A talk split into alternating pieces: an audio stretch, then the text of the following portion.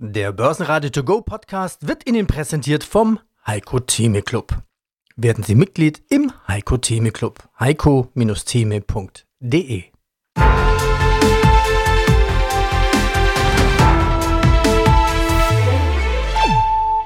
Börsenradio Network AG Marktbericht Osteuropa-Experte Christian Mennecke sagt, Russland kann man nicht besiegen. Mein positives Szenario ist da, dass wir Anfang nächsten Jahres dann Kriegsende haben werden und dann auch die osteuropäischen Länder davon in besonderem Maße profitieren. Mit einem Sieg der Ukraine natürlich.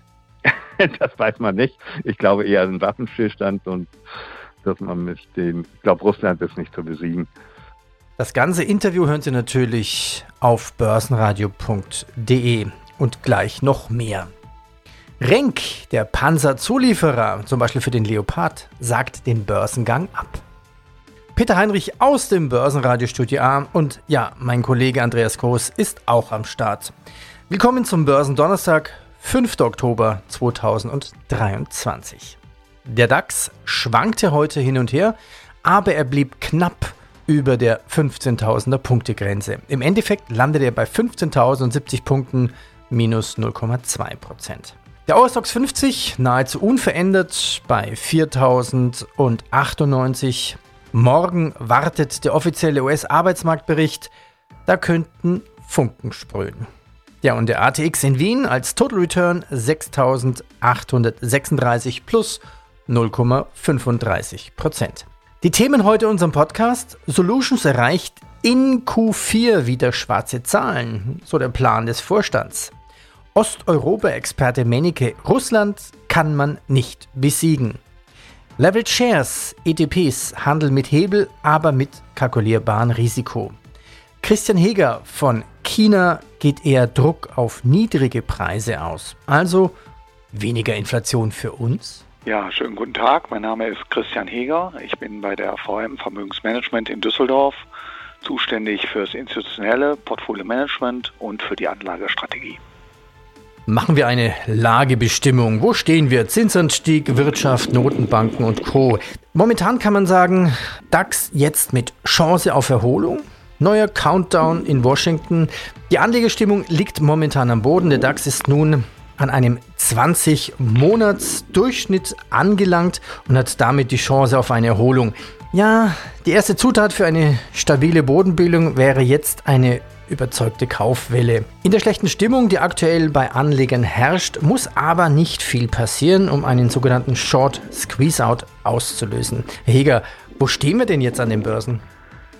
Also wir stehen in einer schwierigeren Phase, weil wir einen sehr, sehr kräftigen Zinsanstieg hatten in den letzten Wochen am langen Ende des Rentenmarktes. Der lange Rentenmarkt oder lange Ende des Rentenmarktes hat bisher sehr unzureichend reagiert gehabt auf das, was die Notenbanken zum einen gemacht haben, nämlich ein deutliches Anheben der kurzen Zinsen, aber auch was sie kommuniziert haben, dass es länger möglicherweise auf einem erhöhten Niveau bleiben wird. Das lange Ende des Rentenmarktes hat das bisher nicht so ernst genommen. Deswegen hatten wir eine sehr inverse Zinsstrukturkurve.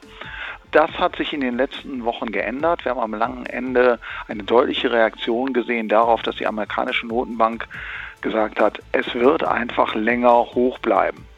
Das war durchaus oder ist eine sehr realistische Annahme. Allerdings bedeutet es eben nicht, dass die kurzen Zinsen weiter angehoben werden, sondern dass sie auf dem Niveau etwas länger bleiben und dass wir durchaus, wenn wir Ende des Jahres uns anschauen oder Mitte nächsten Jahres schauen, dann kann es durchaus sein, dass wir schon die ersten Zinssenkungen wieder bekommen. Und deswegen ist das, was am langen Ende des Rentenmarktes passiert, ist jetzt zum einen eine Reaktion, die teilweise durchaus nachvollziehbar ist, aber aus meiner Sicht jetzt über das Ziel hinausschießt. Also Zinsen von 5% in den USA im 10-Jahres-Bereich sind eben schon sehr, sehr viel. Vor allen Dingen, wenn man bedenkt, dass die Inflationsrate in den USA mittlerweile deutlich rückläufig ist, sich um die 3% bewegt und wir damit wieder ein Realzinsniveau haben, was durchaus dem langfristigen Durchschnitt entspricht. Wenn man dann noch weiß, dass die Konjunktur deutlich schwächer ist in einigen Segmenten, als das normalerweise bei einem so hohen Zinsniveau der Fall war. Und gleichzeitig, man weiß, dass die Staatsdefizite in den USA sehr, sehr hoch sind. Das heißt, die Finanzierung in den nächsten Jahren sehr viel schwieriger und teurer wird, dann kann man sich vorstellen, dass das in dieser Form vermutlich nicht ohne eine stärkere konjunkturelle Delle abgearbeitet werden kann. Und insofern, glaube ich, spricht einiges dafür, dass wir beim Zins jetzt den Höhepunkt haben, sowohl am kurzen Ende als auch eben jetzt auch weitgehend am langen Ende. Und was ich für die USA gesagt habe, gilt auch für die Eurozone. Unternehmensnews. Puma tauchte um 11,5% ab und auch Adidas rutschte mit 3,7% nach. Die Gerüchteküche brodelt bei Puma, doch die Jahresziele bestätigt. SMA Solar, ein Megatag plus 7,4%. Der Wechselrichterhersteller reitet auf der Solarwelle und hebt die Jahreszahlen und den Ausblick. Bis zu 1,9 Milliarden Euro Umsatz wird erwartet. Volvo geht weiter elektrisch. Neuer Service für Spediteure. E-Ladestationen finden weltweit. Bald können Sie sogar Ladezeiten buchen. Mein Name ist Andreas Mennecke, bin Geschäftsführer der eStock Informationsdienste GmbH und Herausgeber des Börsenbriefes eStock Trends. Andi Groß vom Börsenradio und genau auf den Infoletter wollen wir uns beziehen. Ganz interessant, wir schauen bei uns an die Börsen, DAX und Co. Das ist eher so Tristesse angesagt. Da geht es eher nach unten als nach oben, die lassen die Köpfe hängen. Anders, die Märkte in Osteuropa, die boomen. Wie boomen die und vor allen Dingen warum? Ja, es ist in der Tat erstaunlich, dass also insbesondere die Börsen aus Südosteuropa entgegen den fallenden Börsentrend im September nochmal kräftig angestiegen sind auf neue Jahreshöchstkurse und im Übrigen auch vorher auch schon den DAX outperformt haben. Also zehn Börsen aus Osteuropa sind eigentlich regelmäßig zu den 30 am besten performenden Börsen der Welt. Zumindest immer sechs, also ein Drittel. Ja, woran liegt das? Ich sage immer, die, die gute Mischung äh, zwischen doch höheren Wachstum, man kann schon fast sagen doppelt so hohen Wachstum wie in Westeuropa und aber auch sehr viel niedrige Verschuldung, was jetzt auch sehr wichtig ist. Man merkt es jetzt auch bei diesen hohen Zinsen, wird die Zinslast ja immer höher bei vielen Ländern, auch in Amerika, nicht? Kriegen wir demnächst vielleicht einen Shutdown, wollen wir sehen, in 40 Tagen. Also die haben ja alle Probleme mit der Verschuldung, mit der Staatsverschuldung. Das ist in vielen osteuropäischen Ländern nicht der Fall. Und naja, das, durch das höhere Wachstum haben sie auch eigentlich recht gute Unternehmensdaten, ohnehin niedrige Bewertungen. Und jetzt hat sich das so richtig positiv bemerkbar bei einigen Ländern aus Südosteuropa insbesondere, wo wir, wie gesagt, da noch weitere steigende Kurse jetzt hatten. ich nehme auch an, wir werden jetzt auch in eine Korrekturphase kommen nachdem sie ja außerordentlich gut performt haben. Nicht? Kasachstan zum Beispiel 38 Prozent gemacht, Ungarn 33 Prozent, Bulgarien 27 Prozent. Viele andere Länder haben also den DAX outperformen können, viele Börsen aus Osteuropa. Und ja, er freut natürlich den Anleger, der in Osteuropa investiert war, aber die wenigsten sind das ja bekanntermaßen, hm. weil das da immer noch ein Nischenmarkt ist mit sehr illiquiden Aktien, muss man auch dazu sagen. Ja, da wollte ich, da wollte ich gerade auch hin. Warum ist der Markt so ein bisschen stiefmütterlich behandelt aus, aus unserer Sicht? Naja, weil es eben nicht die ganz großen liquiden Werte sind, die man regelmäßig auch traden kann, gewissermaßen. Ich habe fast den Eindruck, wir werden jetzt immer mehr von der Traderbörse bei, bei vielen Anlegern, dass, äh, vor allen Dingen jungen Anlegern, dass sie mehr traden als investieren und langfristig denken. Und liegt natürlich auch ein bisschen an dem, was in Russland passiert da in der Ukraine. Also das, das zieht man dann immer in einen Topf gewissermaßen und denkt, die gesamte Region ist äh, schwierig, was ja nicht der Fall ist. Also man muss eigentlich jedes Land für sich betrachten und jedes Land hat seine Eigenheiten, jede Börse auch.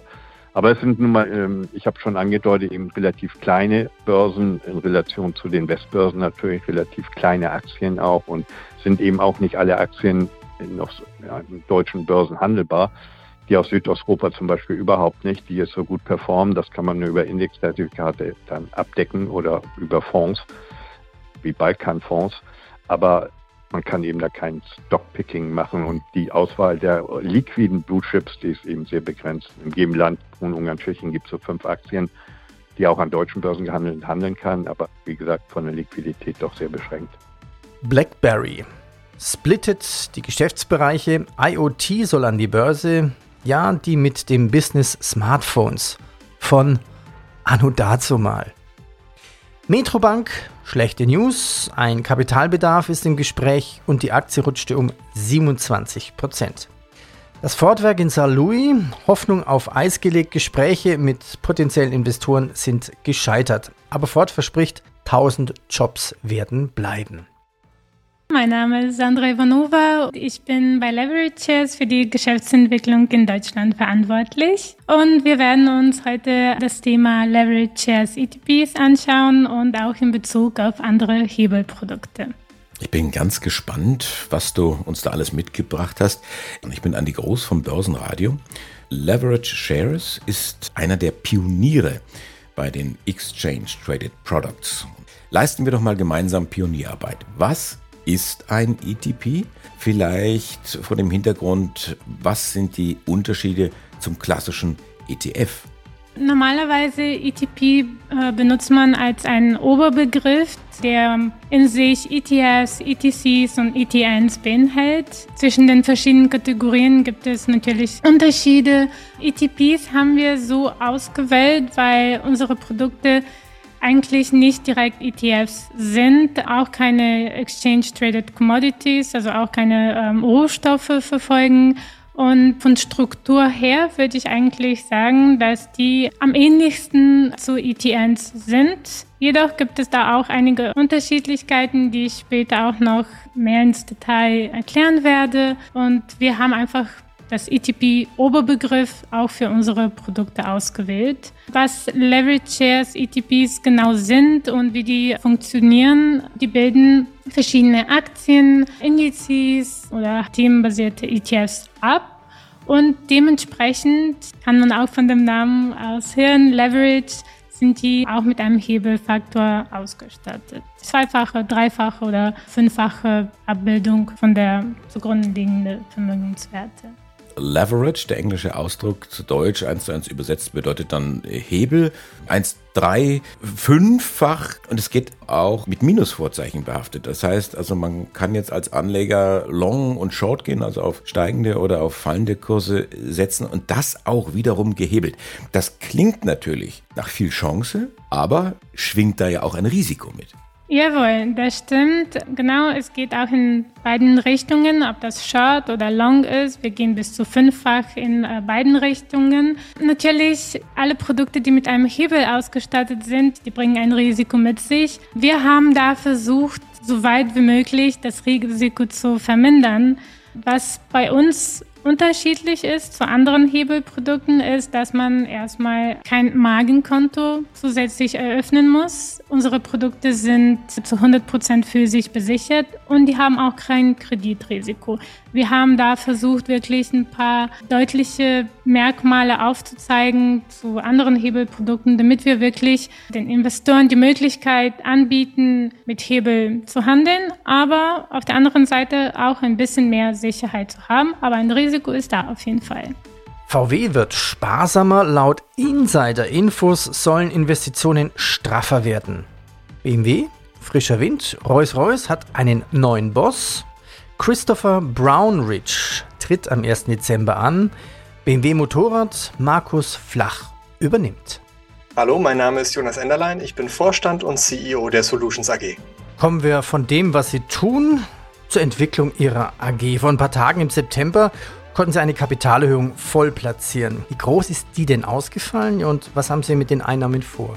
Wir konnten einen sogenannten 10%er voll platzieren. Da ging es um so etwas wie 580.000 Stücke zu einem Kurs von 1,45 Euro. Die konnten wir voll platzieren, weil wir inzwischen eine längere Historie des Wachstums haben, sowohl im Auftragseingang und im Umsatz wirklich große Folgeaufträge gewinnen konnten. Das haben wir ja im Juli auch nochmal gemeldet, dass wir sowohl in den Bereichen Dach als auch in den Bereichen Betreiberverantwortung nochmal einen deutlichen Zuwachs bei den Gebäuden hatten. Und das hat uns natürlich Rückenwind gegeben für die Gespräche mit einem neuen Investor, aber auch mit den bestehenden Investoren, um das weitere Wachstum des Unternehmens zu finanzieren. Und Sie haben auch eine Wandelanleihe verlängert. Warum haben Sie das gemacht? Das Ganze zu einem Zinskupon von 8%. Na, schon die Steuererklärung gemacht? Wir vom Handelsblatt haben in einem Steuerspezial analysiert, worauf das Finanzamt bei der Steuer 2023 genauer guckt. In unserem PDF-Ratgeber finden Sie die wichtigsten 16 Neuerungen, Einstiegstipps für Elster und vier Wege, wie Sie das Maximum herausholen. Sichern Sie sich also jetzt das digitale Handelsblatt vier Wochen für nur 1 Euro unter handelsblatt.com slash mehrwissen. Diese Wandelanleihe haben wir mit den Zeichnern gemeinsam verlängert. Das ist ein sehr kleiner Personenkreis an Investoren, die das Unternehmen gut kennen und auch weiterhin verfolgen. Die Wandelanleihe wäre jetzt Ende des Jahres ausgelaufen. Nun hat sich das Kursniveau leider trotz der positiven Nachrichtenlage nicht so entwickelt, wie wir uns das vorgestellt hatten. Das heißt, eine Wandlung kam zu diesem Zeitpunkt eben nicht in Frage. Das heißt, wir sind mit einer Verlängerung jetzt wirklich gut gefahren und konnten das eben im Kreis der Investoren äh, vereinbaren. Das muss jetzt noch schriftlich fixiert werden. Wir haben mündliche Zusagen von den Investoren bekommen und das werden wir jetzt in den nächsten Tagen und Wochen fixieren. Um das für die Hörer vielleicht nochmal zu erklären, also eine Wandlerleihe bietet dem Aktionär sowohl Sicherheit, also durch die regelmäßige Zinszahlung, als auch die Chance auf höhere Renditen, sollten die Aktien des ausgegebenen Unternehmens an Wert gewinnen. Also wer später nach Ablauf umtauschen will, also wandeln möchte, der hat dann einen Vorteil. Wie viel Aktien bekommt er dann für seinen Anteil? Und wichtig bei einer Wandelanleihe für die Aktionäre ist, dass der Kurs steigt. Wie lief denn das Q3 und wie wird das Q4? Der Wandlungspreis für diese Wandelanleihe wird weiterhin bei 2 Euro liegen. Wir sehen jetzt, dass sich der Kurs in den letzten Tagen, auch weil wir dieses Thema der Wandelanleihe, was unserer Wahrnehmung nach lange noch über dem Unternehmen geschwebt hat, sozusagen, gelöst haben, dafür eine Perspektive geben, geben können.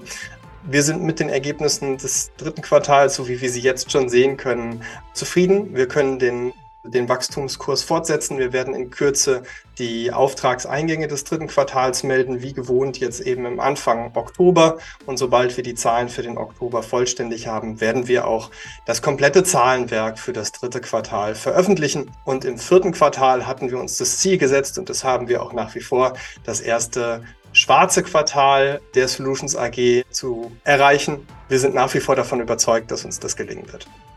Ja, da haben Sie es, das war's. Der Börsentag kompakt und knackig heute. Bleiben Sie dran, Peter Heinrich und Andi Groß fürs Börsenradio. Tschüss, bis morgen und hier nochmal der Hinweis: Auf börsenradio.de bekommen Sie alle Interviews auch in Langform. Und wenn Ihnen dieser Podcast gefallen hat, bitte bewerten Sie uns in Ihrem Podcast-Portal mit mindestens vier oder fünf Sternchen. Ich danke Ihnen. Börsenradio Network AG Marktbericht